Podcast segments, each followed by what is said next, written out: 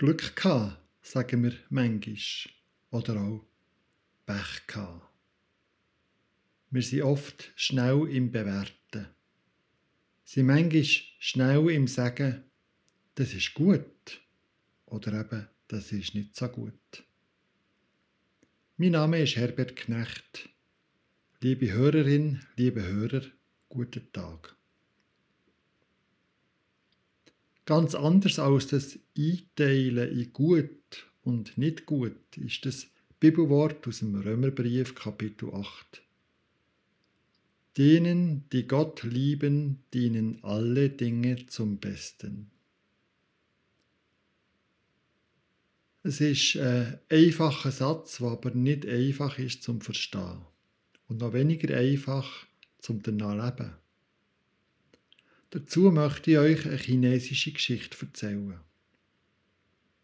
Die Geschichte erzählt von einem Bauer, der hat ein Ross für zum Schaffen auf dem Feld. Einisch ist das Ross aber ab und davon. Nachbar hat gesagt, das ist aber Pech.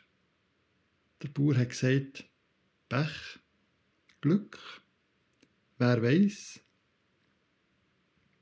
Eine Woche später ist das Ross mit einer Herde wilder Ross zurückgekommen.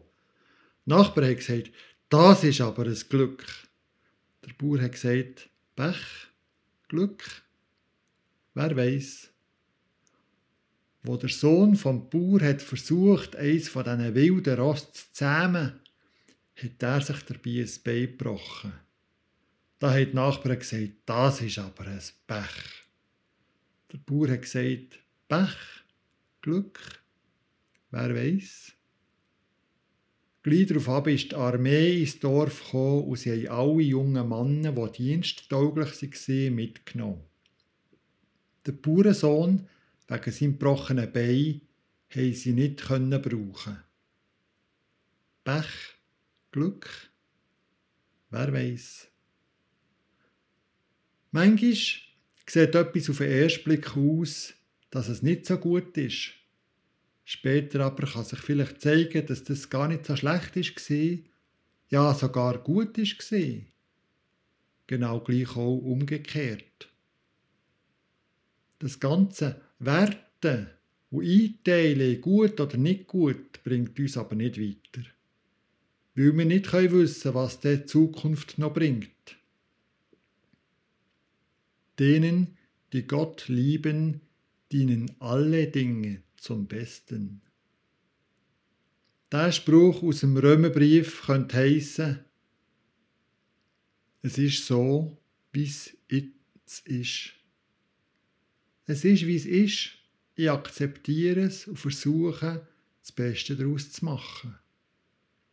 Nicht bewerten, nicht daran umstudieren, was ich nicht mehr ändern kann, sondern versuchen, weiterzugehen, das Beste daraus zu machen zugeben, das ist nicht so einfach. Und vielleicht kann ich sogar Gott danken dafür. Amen.